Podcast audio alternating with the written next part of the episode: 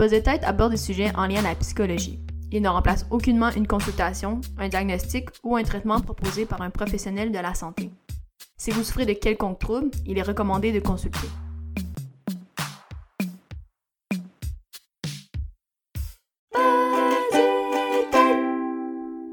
Salut tout le monde! Aujourd'hui, j'ai le plaisir de recevoir Daphné Lorraine-Landry, qui est psychologue spécialisée en sport. Donc, salut à toi! Salut Léa! Ça va bien? Oui, merci. Et toi? Yes, super bien. Mais donc, comme je disais, tu es psychologue, mais euh, spécialisée en sport. Qu'est-ce que ça veut dire? Qu'est-ce qu'il y a de particulier là, par rapport, par exemple, au, euh, à un psychologue euh, qui aurait sûrement le titre de psychologue? Euh, ben, dans le fond, un psychologue spécialisé en sport, ce que ça veut dire, c'est que ma clientèle est plus précisément en milieu sportif. De manière principale, je dirais en des athlètes qui sont compétitifs. Donc, que ce soit sur les adolescents, sur les équipes nationales. Donc, euh, ça peut être les sports-études. Oui, donc avec la population sportive que je vais travailler, donc ça peut être une population sportive qui est compétitive, donc à la fois adolescents et adultes, ça peut être aussi la population générale qui peut faire des marathons, triathlons ou autres activités sportives. Et euh, dans le fond, mon travail, ça va être à la fois comme psychologue clinicienne et aussi à la fois là, ce qu'on va appeler euh, la préparation mentale, que possiblement on va parler de ça tout à l'heure. Donc, ce qui va être plus de l'aide à la performance euh, au niveau des habiletés psychologiques. Donc, euh, mais dans le fond, on peut pas dire psychologue du sport parce que le diplôme en soi n'existe pas. Donc, à tort, les médias vont dire psychologue du sport. Donc, c'est pour ça qu'on va dire psychologue spécialisé en sport. Donc, il y a les connaissances euh, du milieu pour bien comprendre la réalité de la population athlétique. Donc, dans le fond, j'ai fait le parcours normal de psychologue clinicien, mais j'ai eu un ajout dans mon parcours doctoral avec une co-tutelle en France dans le département des sciences des sciences et techniques des activités physiques et sportives. Donc, qui fait que ma thèse était en spécialisation là, au, niveau du sport. Et donc, j'ai le parcours traditionnel qu'un doctorant. Donc, moi, j'ai fait mon doc à l'UCAM. Donc, j'ai fait le double profil recherche et intervention. Donc, j'ai fait le même parcours que, que d'autres euh, étudiants qui ont eu à faire euh, leur stage et internat. Puis c'est juste que moi, je fais une spécialisation vers, euh, vers le milieu sportif de par les ajouts de cours que j'ai fait, ma thèse, puis mon expérience antérieure aussi, là, comme euh, ancienne athlète et entraîneur. Mais donc, j'imagine ta thèse devait porter sur un, un, sujet relié au sport? Oui, donc en fait, euh, te faire une petite intro là, par rapport à mon sujet de thèse. Euh, dans le fond, moi, je viens du milieu du ski acrobatique et plus précisément du ski de boss. Donc, j'ai été athlète et entraîneur. Et à l'époque, j'étais entraîneur, il y avait trois euh, jeunes skieurs masculins qui dominaient pas mal toutes les compétitions dans leur catégorie d'âge et euh, qui parfois changeaient de marche, mais il y en avait un plus souvent qui était sur la première marche. Mais je les voyais comme ils s'entraînaient avec les mêmes coachs dans le même club, c'est-à-dire le club où j'étais. Fait que là, ça m'a toujours un peu intriguée, tu sais, comme qu'est-ce qui fait qu'il y en a un des trois qui a réussi à avoir, euh, tu sais, des performances aussi stables. Fait que là, je me suis intéressée, dans le fond, je suis tombée en, réfléchissant à ça, sur l'expertise, sur le concept de pratique délibérée, c'est-à-dire des pratiques supervisées par un professeur ou entraîneur expert qui t'aide à te focaliser sur l'amélioration d'une habileté particulière. Et euh, c'est des pratiques qui sont faites dans le fond à l'extérieur du cursus institutionnel ou le cursus de l'équipe sportive. Puis ça a comme ça a comme allumé des lumières dans ma tête. J'ai comme fait oh wow peut-être que comme cet athlète là que j'ai côtoyé quand euh, ben ces athlètes là que j'ai côtoyé quand eux avaient entre 10 et 12 ans c'est peut-être ça qui s'est passé. Ouais, c'est ça. Dans le fond, je me suis intéressée à qu'est-ce qu'ils ont fait comme type d'activité pour. Euh, donc, le conseil de pratique libérée, c'est vraiment d'améliorer les habiletés physiques, mais je voulais ouvrir ça à autre chose, ou l'habileté sportive. Je voulais ouvrir ça à toutes sortes d'activités de, de, pratiques qu'ils ont fait en dehors euh, de leur entraînement qui touchent à leur sport ou à leurs habiletés dans leur sport. Euh, donc, on a étendu ça à des jeux, là. Fait que, par exemple, les, les, jeunes sportifs qui vont euh, faire semblant d'être... Euh, fait que, mettons, si je prendrais en ski, mais dans un autre sport, là, mettons un, nageur de 9 ans qui nage, puis il fait comme s'il était Michael Phelps quand il va nager, puis, il va essayer de reproduire comme un peu le, le style qu'il a. euh, l'attitude, que ce soit dans l'eau à l'extérieur de la piscine.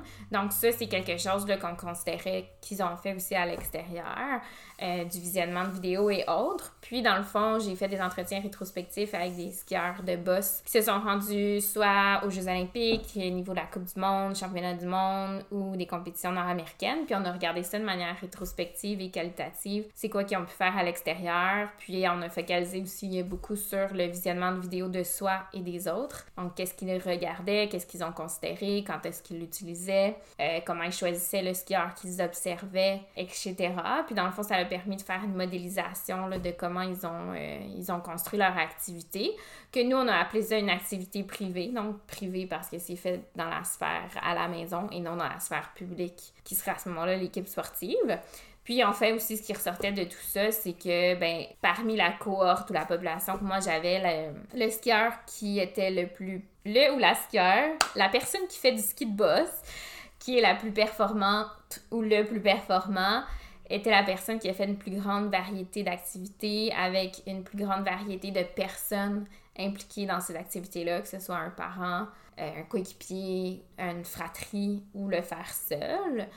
Et aussi, ce qui ressortait de ça, c'est que les sportifs, ils font pas n'importe quelles activités. Les activités qu'ils font sont en adéquation avec qui ils sont. Donc, dans le cadre de la thèse, c'était un concept qu'on appelait la sensibilité à. Donc, c'est qu'est-ce qu'une personne va valoriser dans la vie. Donc, par exemple, euh, il y avait un skieur qui, pour lui, c'était euh, ressentir des sensations proprioceptives. Donc, si tu lui proposais une vidéo, c'est pas quelque chose, c'est pas une activité qu'il allait faire en dehors parce que c'est pas quelque chose qui est en il n'est pas en train de ressentir dans son corps. Donc, il va être plus porté à aller faire du trampoline, par exemple, versus un autre skieur qui a une très grande sensibilité à l'esthétisme du geste, par exemple, où là, ça va être Ah, ben de la vidéo, donne-moi-en parce que là, je vais voir de quoi j'ai l'air, je vais voir qu'est-ce que les juges voient, euh, mais je vais faire aussi des trucs proprioceptifs parce que je vais aller placer les choses pour que ça soit beau. Donc, c'est intéressant de voir ça là, pour que l'importance, dans le fond, de l'adéquation entre qui est cet athlète-là, puis c'est quoi les activités qui lui parlent, puis comment il arrive à comprendre son sport et le vivre. Donc, euh, c'est ça que la thèse, dans le fond, m'a amené à faire. Puis c'est, je dirais que j'étais, j'étais très privilégiée d'avoir pu faire ces entretiens-là avec ces sportifs-là parce que ça m'a vraiment donné beaucoup d'informations de l'intérieur qu'aujourd'hui j'utilise énormément dans mon travail de clinicienne pour vraiment comprendre qui est ce sportif qui est en avant de moi, pour arriver à me mettre à sa place, puis justement arriver à voir, tu sais, c'est quoi, comment est-ce qu'il comprend son sport, s'oriente, est-ce que c'est est-ce que c'est euh, justement esthétique, proprioceptif? Est-ce que c'est quelque chose qui va être plus visuel? Est-ce que, si on essaie de trouver une activité, ben, on va essayer de voir qu'est-ce qui lui parle le plus. Fait c'est beaucoup euh, grâce à ces entretiens-là que j'ai pu euh, découvrir ça. Puis aussi à quel point, ben, l'entourage aussi peut participer à, faire donner du feedback ou autre. Là. des fois, on ne pense pas à demander à notre frère ou notre soeur, mais parfois, ça peut être super important et aidant que d'avoir leur feedback. Wow, c'est super intéressant. Puis d'ailleurs, tu m'as devancé un peu dans, dans, la question. Je me disais que souvent ta thèse t'aide en ce moment dans ta pratique clinique. Donc l'autre chose que je me demandais, est-ce que le fait de toi-même avoir fait du sport à un niveau de compétition, est-ce que ça, ça t'aide en tant que clinicienne en ce moment comme psychologue? Oui, c'est sûr que ça m'aide parce que j'ai avoir vécu dans le fond la, la compétition. Fait que je sais comment est-ce que ça fonctionne juste au niveau du déroulement d'une compétition, euh, comment on pourrait se sentir quand on est au départ, puis aussi comme entraîneur aussi là, de faire, euh, de voir un peu l'envers du décor qui est plus organisationnel au niveau des, euh, des inscriptions, comment des fois ça peut être très complexe d'organiser un événement. Puis je dirais comme ce qui est intéressant aujourd'hui, c'est que dans ma pratique, je travaille beaucoup en natation, qui est pas le sport dans lequel j'étais et qui est comme pas tant similaire au sport que je faisais, à part que c'est deux sports individuels.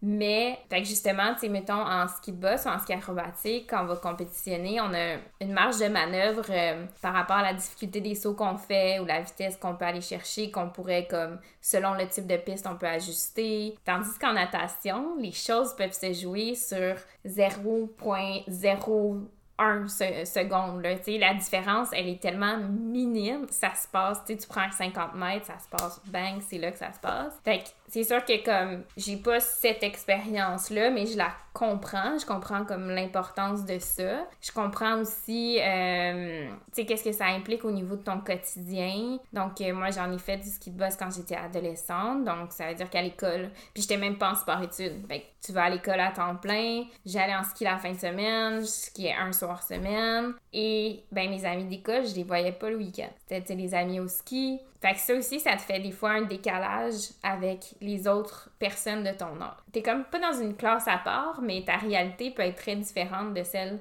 de ton, des gens de ton âge. Fait que par moment, tu peux ressentir aussi un, décalage par rapport à ça. Fait que ça, c'est quelque chose que je peux avoir compris là, comme, euh, comme athlète et comme euh, entraîneur que de voir les jeunes comme ça. Euh, je sais, ben, par, exemple, moi, venant du sport, que là, ça peut être comme similaire, mettons, avec natation, c'est que, tu sais, on est dans le fond, on est un groupe qui s'entraîne ensemble, mais qui peut aussi courser l'un contre l'autre. Fait que c'est d'arriver aussi à voir, tu sais, comment est-ce qu'on peut être des amis en même temps que des compétitrices. Euh, fait que ça aussi, c'est des, des habiletés comme sociales, des habiletés mentales que tu vas aller chercher et émotionnelles, qui sont pas toujours faciles. Dans le fond, venant d'un sport qui est acrobatique, tout ce qui est justement comme tout ce qui est comme d'ordre proprioceptif ou comprendre le positionnement dans ton corps, tu comment est-ce que tu te le poids un peu trop en avant, un peu trop en arrière, ça a une incidence sur le mouvement. Ça fait que, euh, j'arrive bien à saisir les, les sports. Puis quand je vais être plus dans un volet qu'on va appeler préparation mentale, ben, tu sais, quand je veux, comme, quand on va regarder, le moment où, as, mettons, la personne a le peur, ben, tu sais, on, on, va regarder, OK, mais qu'est-ce qui se passe dans ce moment-là? Ah, ben, tu, tu tombes sur l'arrière de tes pieds. Mais ça, c'est pas optimal pour ton mouvement. Ça te permet pas d'être, euh, je sais pas, je dis n'importe quoi, mais comme en flexion avec ton patin. Fait que quand ils vont me parler de leur performance, je vais, je vais être capable de comme avoir comme même si j'ai peut-être jamais fait ce sport-là, genre, tu sais, je peux imaginer comme, mettons, dans, dans, ton haut de corps, où est-ce que tu le sens, si t'es sur un trampoline. Ben, trampoline, j'en ai déjà fait, mais pas avec toutes les flips et tout, mais, tu sais, comme je comprends le mouvement, ou, tu sais, comme faire du patin, mettons, de vitesse, je peux, je peux, comme, juste en regardant, je peux avoir un peu une idée de, des sensations et tout. Fait que si j'avais pas un passé d'athlète, puis je pense aussi d'athlète acrobatique, parce qu'il y avait, c'est un sport qui a vraiment beaucoup d'habileté, euh, je pense que j'aurais pas la même finesse, la même compréhension pour me mettre dans leurs chaussures ou dans leur patin ou leur ski pour comprendre euh, le sport qu'ils font. Tu l'as nommé à quelques reprises, là, tu parlais de préparation mentale. Est-ce que justement tu peux nous dire davantage c'est quoi et peut-être aussi c'est quoi la différence entre un préparateur mental et un psychologue euh, spécialisé en sport. Est-ce qu'il y a des différences ou peut-être nous en parler un peu plus? Donc, euh, moi, un peu la façon dont je le vois ou je l'explique, mais je ne sais pas encore si c'est la meilleure façon de le faire. mais je le vois un peu comme un iceberg, dans le sens où euh, la préparation mentale, dans le fond, le, iceberg, quand tu le rencontres pour la première fois, ce que tu vas voir, c'est ce qui est à l'extérieur de l'eau. Donc, ça, ça va être l'athlète que tu vas rencontrer, par exemple. Euh, donc, les préparateurs mentaux euh, sont généralement sur le terrain ou affiliés sur une équipe. C'est pas toutes les équipes qui ont un préparateur mental, mais ils vont côtoyer l'athlète comme ça, puis là, ils vont regarder au niveau des habiletés mentales. Fait que ça va être tout ce qui est au niveau de la, de la, l'attention, de la concentration, de la motivation, de la fixation de but, euh, la pleine conscience, la régulation des émotions, gestion du stress, gestion des symptômes d'anxiété. Ils vont aider avec ça. Il y a aussi toute la composante d'équipe, donc tout ce qui est cohésion d'équipe, euh, leadership, résolution de conflits. Donc ça, c'est des choses avec lesquelles ils vont pouvoir les aider à, dans le fond, bâtir ces habiletés-là. J'ai une collègue euh, préparatrice mentale qui s'appelle Véronique Richard, que euh, elle, comme elle explique, ça, ça, ça explique aussi très bien, c'est que le préparateur mental, c'est un peu comme l'entraîneur de conditionnement physique. On va aller optimiser les capacités mentales ou les habiletés mentales ou émotionnelles d'autorégulation, comme un entraîneur de conditionnement physique va venir optimiser la force, la flexibilité. Dans le cas où l'athlète, on fait tout, on ça qui est à la surface de l'eau, euh, mais la performance vient pas, à ce moment-là, ce qu'on va faire, c'est qu'on on va aller voir en dessous de l'eau, qui serait là le psychologue. Puis, comme ma collègue elle dirait, ben, le psychologue, ça pourrait, on pourrait penser que c'est un peu l'équivalent du physiothérapeute. ou là, euh, on a de la douleur à quelque part, ou on a une blessure, on va aller chercher un traitement.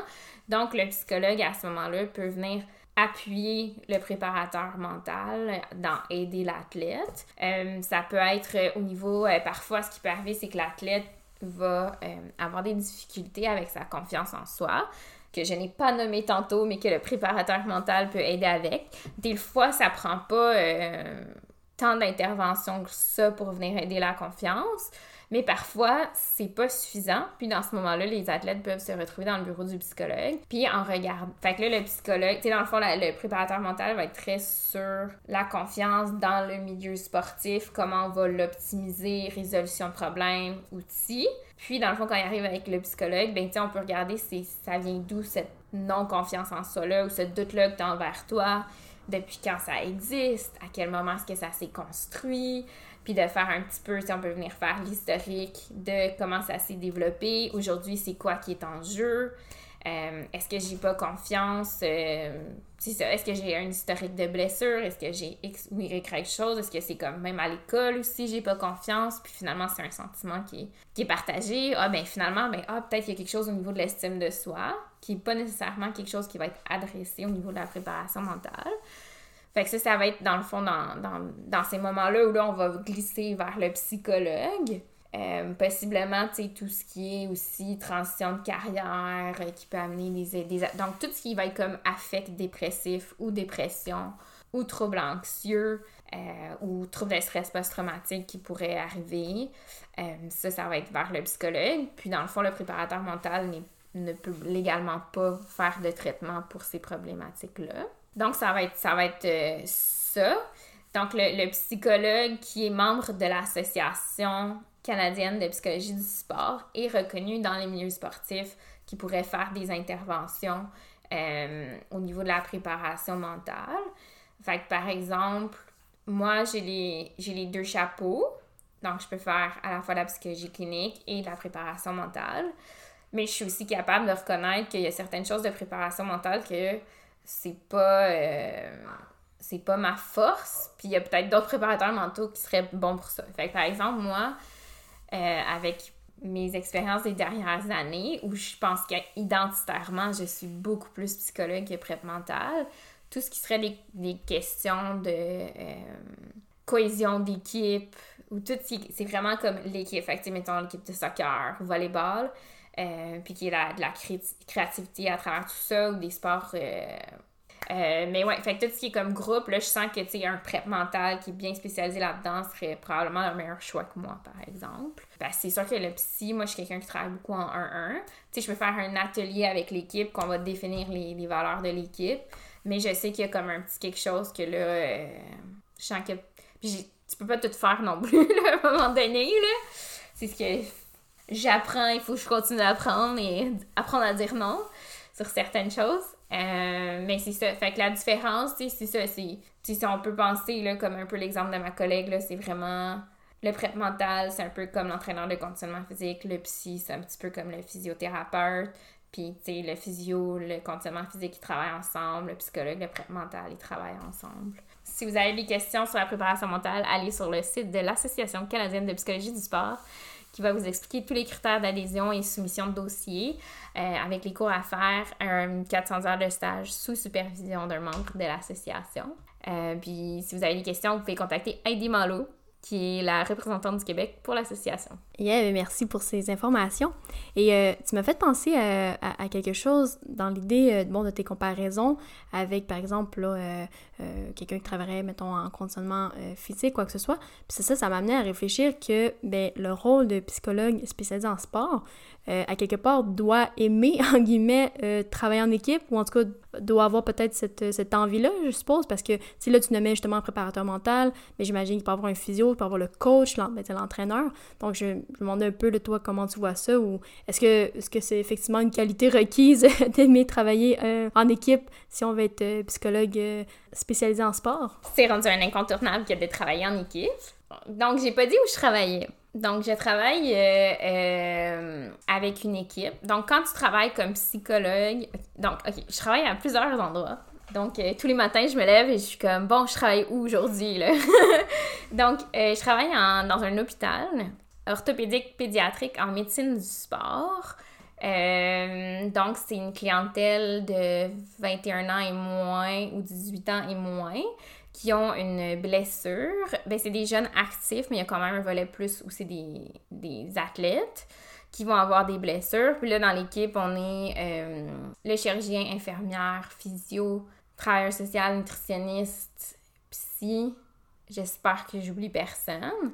Puis mettons à l'hôpital, qui est un milieu, c'est un, milieu hospitalier où c'est plus habituel ou ancré de travailler en équipe de manière collaborative, presque euh, euh, fait à l'hôpital, un peu comment je le vois, c'est qu'on va travailler ensemble, un peu, comme si on était un cercle, puis on se tient par la main, puis on, on, se tient par la main dans la manière d'accompagner l'athlète. Donc, dans le fond, l'athlète va, va venir voir le chirurgien orthopédiste pour une blessure, donc par exemple un ligament croisé antérieur. Puis euh, au premier rendez-vous, la travailleuse sociale va passer ou la nutritionniste, regarder, ah, ben, c'est sûr qu'avec une blessure, il peut y avoir un, accident ou un événement traumatique qui s'est passé. On regardait un petit peu, comment, comment ça impacte, dans le fond, le jeune qui a la blessure. Donc, il peut avoir un impact, entre autres, psychologique, émotionnel, parce que euh, il y a peut-être une chirurgie qui va être proposée, ce qui fait un arrêt du sport, une réhabilitation qui peut créer de l'anxiété parce que là, ben, tes, tes adversaires ou coéquipiers, ben, eux, ils continuent à avancer ou tu peux avoir peur de perdre ta place sur le banc. Donc, à ce moment-là, tout de suite, ils vont faire une référence vers la psychologue. Si les parents ont besoin de soutien, ils vont faire une référence vers la travailleuse sociale. Puis si on voit qu'il y a des enjeux de nutrition, ça va être envoyé vers la nutritionniste ou par rapport à la réhabilitation, c'est s'assurer de manger les bonnes choses pour venir aider à guérir. Fait que c'est comme, on fonctionne très euh, comme ensemble de manière comme automatique. Après, quand tu es psychologue au privé qui reçoit les athlètes, souvent tu es à l'extérieur de l'équipe. Donc, tu ne parles pas nécessairement avec l'entraîneur ou autre. Donc, les équipes nationales vont avoir un médecin qui leur est affilié à leur équipe, tandis que si on prend les équipes du Québec euh, ou d'autres équipes en dessous, ben eux, ils n'ont pas nécessairement un médecin affilié ou une équipe aussi complète. C'est plus quand on tombe dans le haut niveau qu'ils vont avoir ça. Par contre, si on est un athlète identifié espoir, relève, élite ou excellence, on a accès à des services dans les centres régionaux, où là, on pourrait avoir accès, mettons, à un médecin, un, physio, conditionnement physique, nutritionniste, préparateur mental, où là, il y aurait des possibilités de collaboration. Mais je te dirais que moi, les, athlètes que je vois au privé, euh, j'ai moins de tendance à être en contact avec leur équipe de soutien. Et quand tu travailles directement avec une équipe sportive, euh, là, c'est sûr que tu vas travailler ensemble. Euh, on va avoir des rencontres d'équipe qu'on va appeler de soutien intégré. Donc, il va y avoir euh, physiologiste, biomécanicien, médecin, physio, nutritionniste, préparateur mental, entraîneur. De manière plus commune, sur les équipes de niveau national, c'est des préparateurs mentaux et non des psychologues. Fait des fois, un psychologue pourrait se joindre, je dirais que c'est assez rare. C'est pas encore entré dans les pratiques. Euh, avec le COVID, c'est sûr que ça a amené plus de lumière sur la santé mentale et l'intérêt à avoir un, psychologue pas trop loin. Euh, donc, mon cas à moi, c'est ça avec ce groupe-là. Euh, je suis intégrée. Le milieu sportif, c'est un endroit où la performance peut par moment primer sur la personne. Euh, c'est quelque chose qui est en train de changer, c'est quelque chose qui était plus présent avant. Donc, il y a aussi des moments où l'athlète peut se retrouver dans le bureau du psychologue pour parler de qu'est-ce qui est difficile dans le milieu d'entraînement. Ce qui veut dire que c'est très important la confidentialité. Donc, sur les équipes nationales ou comme à l'hôpital, souvent on signe un contrat euh, que les athlètes vont signer de, de confidentialité partagée. Euh, dans mon cas où euh, je suis avec l'équipe du sport, ben là, je vais partager qu'est-ce qui est pertinent à ce que les autres le sachent, tout en obtenant le consentement à chaque Même si on signe un contrat, je vais toujours valider avec eux est-ce que ça te va si je partage ci ou ça. Donc, on va, euh, on va échanger, mais tu sais, parfois, il peut y avoir une rencontre, ça va être juste coach biomécanicien, physiologiste, des fois ça va être juste médecin, psy, coach, ça peut faire des fois des configurations, tandis qu'à l'hôpital, on est tout le temps on est tout le temps toute la gang ensemble. Puis, dans le fond, quand on est psychologue à l'extérieur, justement, des fois, c'est plus là qu'on va recevoir des athlètes qui ont besoin de parler de ce qu'ils vivent dans leur milieu d'entraînement, où là, la, confidentialité est primordiale. Euh, parce que par moment, les athlètes, c'est des gens qui n'ont pas vraiment de vie privée. Dans le sens où on monitore qu'est-ce qu'ils mangent, on monitore leur composition corporelle, on leur fait un examen médical, on leur donne du feedback sur ce qu'ils font tous les jours euh, dans leur entraînement ou leur performance. On monitore pour le doping. On, ils sont, scrutés à la loupe constamment. Donc, puis les gens peuvent parler de c'est ça ce qu'ils font. Puis par moment, on peut avoir l'impression qu'on peut pas parler. Par moment, on peut avoir l'impression qu'on peut parler. Donc, la place du psychologue et de sa confidentialité euh, revêt un, un, endroit justement privé qui est important où là, par moment, l'athlète peut réellement se laisser aller sur ce qu'il pense puis ce qu'il ressent réellement. Fait que je dirais que c'est le truc le plus important quand on travaille avec un athlète de haut niveau sur une équipe nationale, c'est de garder la confidentialité et de ne partager que si c'est pertinent, nécessaire et consenti. Donc, la grande importance, évidemment, de la confidentialité. Et tu me parlais tout à l'heure, euh, hors onde, on va dire ça comme ça, mais effectivement, tu comparais un peu, une équipe, par exemple, sportive à, une famille, dans le sens qu'un psychologue, normalement, ça, entre guillemets, euh, un psychologue qui verrait, ben, normalement, verrait peut-être pas tous les membres de la famille, alors que toi, tu as peut-être cette, euh, fonction-là, en guillemets, c'est que finalement, tu vois plusieurs membres d'une même équipe, et j'imagine que c'est ce que c'est difficile au niveau de la la confidentialité? Est-ce que j'imagine que tu dois prendre plusieurs notes de qui a dit quoi, puis t'assurer de pas le redire euh, après euh, aux mauvaises personnes? Bon, là, Léa, elle me pose la question qui tue. Euh, ben, c'est ça, c'est qu'en fait, comme dans le fond, dans ma position, je travaille avec une équipe sportive. C'est une position où le psychologue est rarement en place, encore moins un, un psychologue clinicien. Souvent, c'est plus des psychologues organisationnels qui vont œuvré dans le milieu du sport. Donc avant, il y avait euh, Bruno Ouellet qui avait travaillé dans le milieu, qui est un psychologue organisationnel.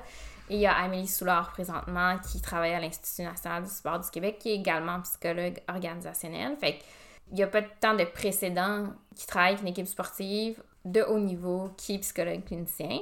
Donc, je te dirais que à mes débuts et encore aujourd'hui, euh, le guide d'éthique est bien tout le temps dans ma tête. Euh, c'est très challengeant et euh, ça fait que tu as un très gros surmoi qui surveille qu'est-ce que tu fais pour en être toujours bien conscient que tu n'es pas en conflit d'intérêt. C'est ça, c'est challengeant. Donc, moi, comment je fonctionne?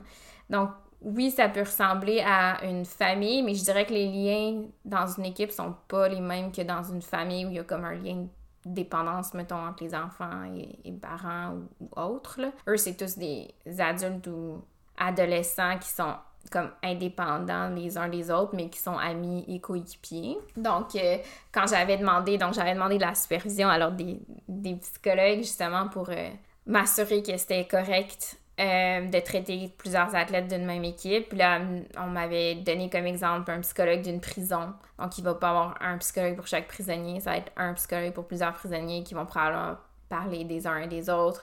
Ou un psychologue dans un village qui va traiter beaucoup de personnes.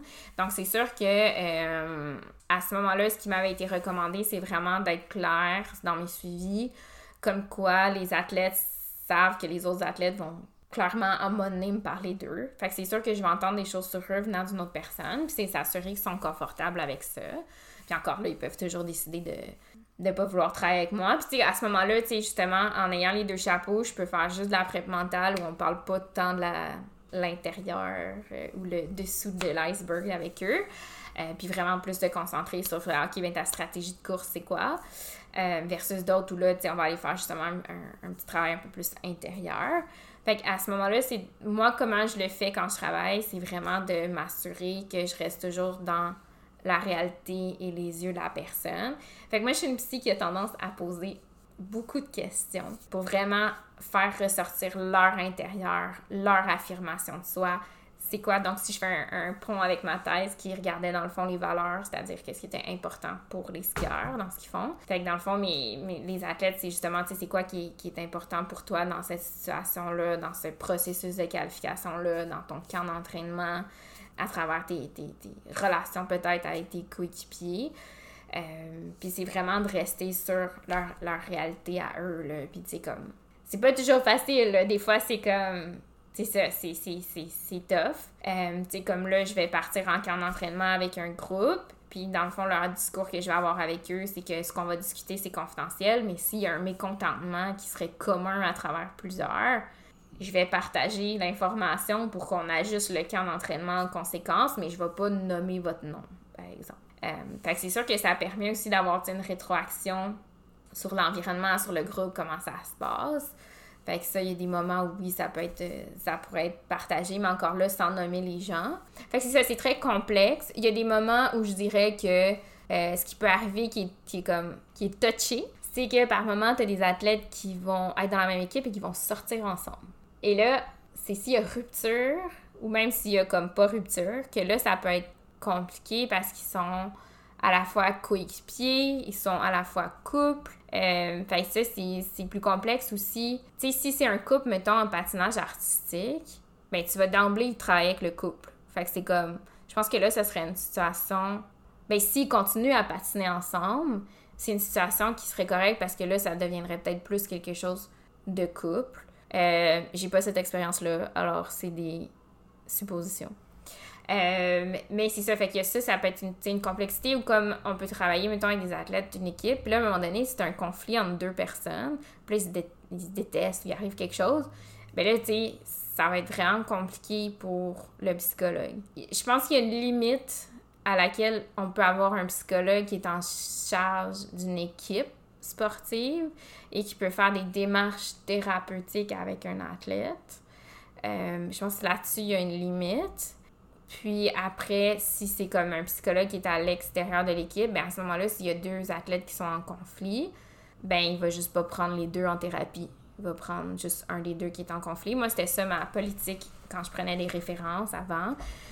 Que si, euh, si c'était un motif de si j'avais déjà une clientèle de ce sport-là, puis que le motif de consultation était un conflit avec un des clients que j'avais, ben je prenais pas le nouveau client. Mais c'est sûr qu'à un moment donné, même à ça, tu peux avoir des clients d'une même équipe, puis peut-être qu'à un moment donné, dans deux ans, ils vont se fâcher, là. Fait que c'est ça, c'est toujours complexe cette situation-là. Puis des fois aussi, on peut avoir des, des athlètes de deux sports différents qui finalement se connaissent ou qui sortent ensemble, mais tu sais pas.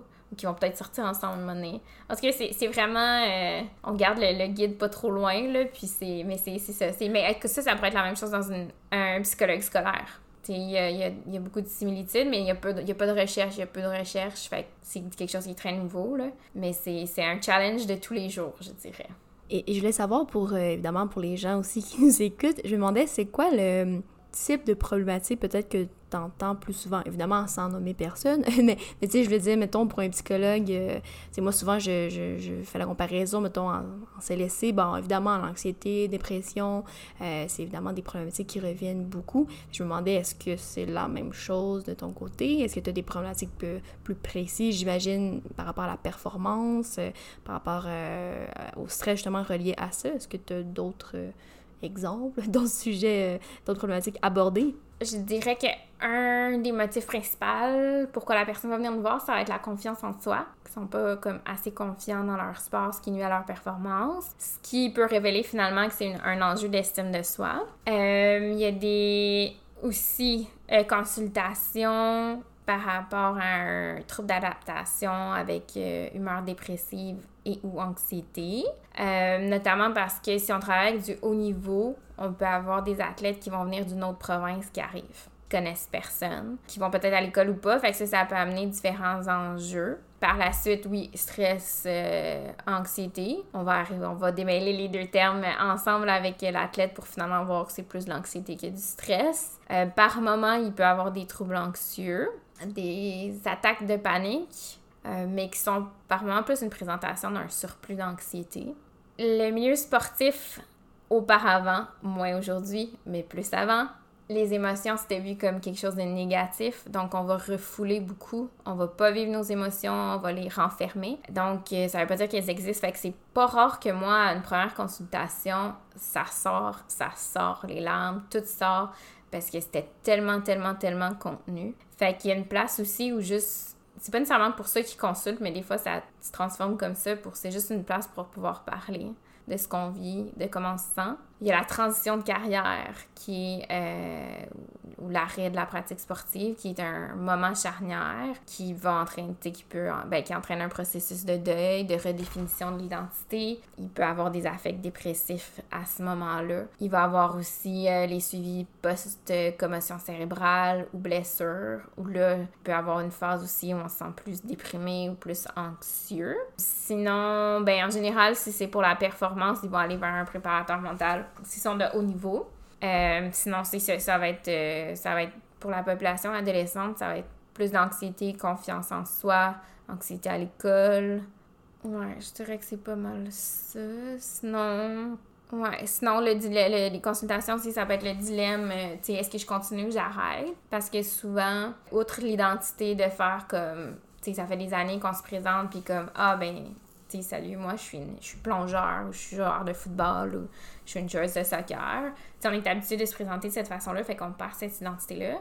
Mais c'est aussi que le sport est quelque chose qui va te suivre dans ta vie, versus, mettons, t'es à l'école, première année primaire, ben t'es avec tes, les, autres élèves, mais à la fin de l'année, ben tu vas changer de classe. Puis à chaque année, tu changes de classe. Mais dans ton sport, souvent, tu vas être souvent avec les mêmes personnes pendant une très longue durée puis ils vont devenir tes amis. Puis là, c'est comme, ben, en prenant la retraite sportive, ben, tu vas peut-être plus les côtoyer ou ce sera plus la même chose. Fait qu'il y en a pour qui c'est difficile d'arrêter, même s'ils savent qu'ils ont plus envie de faire leur sport, mais de quitter leurs amis, c'est quelque chose qui est vraiment difficile.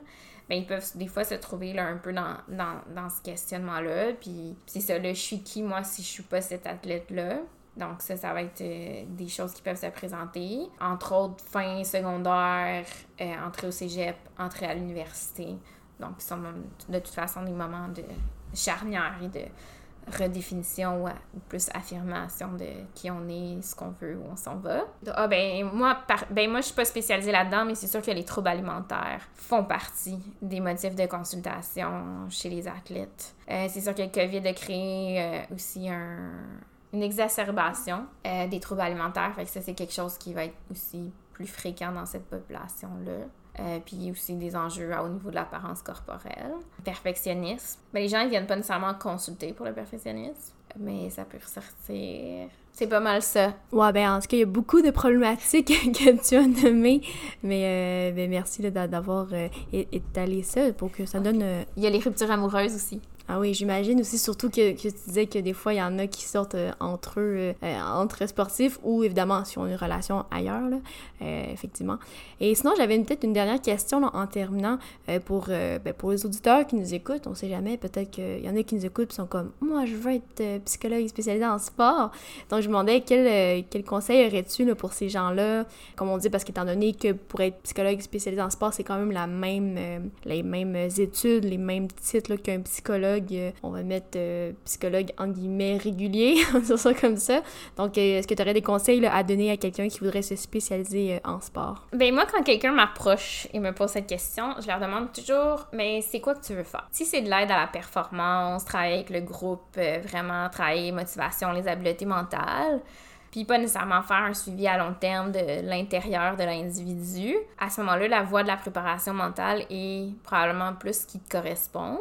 Donc, euh, les endroits où se former en préparation mentale, il est possible de faire. Donc, préparation mentale et psycho du sport généralement appartiennent au département de kinésiologie et n'est pas faire aux étudiants de psychologie. Euh, donc, euh, en espérant que ces choses changent, euh, donc, sinon, à ce moment-là, si on veut faire des cours de psycho du sport, qu'on est étudiant en psycho, il faut faire des démarches au sein de l'université pour avoir accès aux cours. Euh, donc, euh, donc c'est ça. Fait que si tu veux plus aller vers quelque chose qui est en préparation mentale au niveau des habiletés, vraiment de la performance, comme un entraînement de un entraîneur de conditionnement physique. À ce moment-là, tu peux aller à l'Université Laval avec la professeure Christiane Trottier pour euh, voir les possibilités au niveau de la maîtrise pour correspondre aux critères de l'Association canadienne de psychologie du sport. Tu peux aussi aller vers McGill avec euh, le professeur Gordon Bloom Et euh, tu peux aller faire, dans le fond, qui est la majorité de la formation que les gens en préparation mentale ont, c'est la maîtrise en psycho du sport à l'Université d'Ottawa, qui va te donner automatiquement tous les critères euh, pour être préparateur mental, membre de l'association, parce qu'il y a un stage inclus. Donc, pour le volet-là, ce serait ça. Si tu un psychologue qui va aller se former en sport, à ce moment-là, c'est de faire le cursus de psychologie normale et d'aller prendre les cours à option dans le département de kinésiologie. Donc, on peut regarder à ce moment-là aussi encore le les critères de l'association canadienne, donc aller faire des cours en apprentissage moteur, physiologie, habitudes de vie, euh, des aspects nutritionnels, ça, je me souviens pas si c'est dans les critères, mais possiblement. Euh, donc, si on veut être supervisé au doctorat en psycho par quelqu'un en psychologie du sport, encore là, Christiane Trottier, qui est au département d'éducation, je crois, peut faire une co-direction avec quelqu'un au département psycho, donc ça pourrait être quelqu'un d'intéressant. Nouvellement embauchée à l'Université de Sherbrooke, qui est la professeure Véronique Boudreau, qui est psychologue qui travaille dans le milieu sportif, qui est une très belle option pour aller faire notre doctorat en psychologie avec elle. Au niveau de l'offre de cours, il faudra aller voir sur le site. Euh, au niveau de McGill, peut-être vous pouvez avoir une co-direction avec le professeur Bloom à regarder. Euh, sinon, c'est d'aller faire vos cours, faire des contacts euh, en espérant qu'une formation sortira bientôt. Mais il faudrait que ça arrive, la psycho du sport dans le département de psycho. Là. Donc, ben, excellent. Un gros merci à toi, euh, Daphné Lorrain-Landry, pour euh, ben, ta présence aujourd'hui. Euh, je pense que ça nous... En tout cas, moi, ça m'a éclairé sur justement le, le, rôle du psychologue spécialisé en sport. J'arrive toujours pour dire psychologue sportif. D'ailleurs, je m'étais trompée dans mon annonce, mais bon, psychologue spécialisé en sport. Ben, D'ailleurs aussi, d'avoir fait la différence entre préparateur mental, psychologue spécialisé en sport.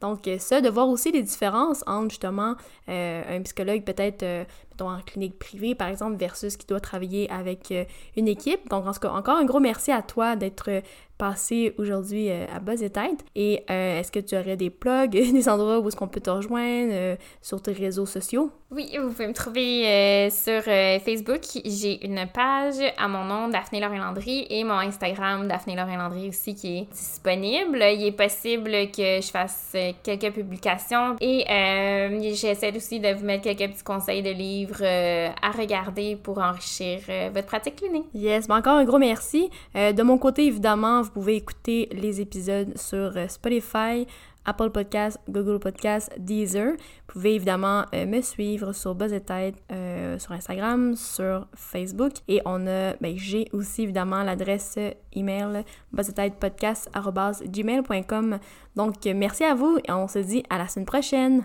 Bye! Bye!